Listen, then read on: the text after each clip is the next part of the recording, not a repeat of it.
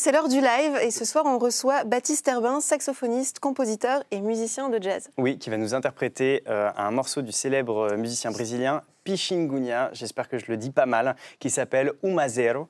Euh, et donc la musique, c'est du Coro, euh, Baptiste qui sort son troisième album, Dreams and Connections. Et parmi ses prochaines dates de concert, vous pourrez avoir la chance de le voir parce qu'il est absolument extraordinaire. Euh, le 28 septembre au Forum de Nice Nord, le 17 novembre à Paris au Jazz Montparnasse mm. et le 23 novembre à Marseille. Et Baptiste Herbin, c'est maintenant dans Open Mic.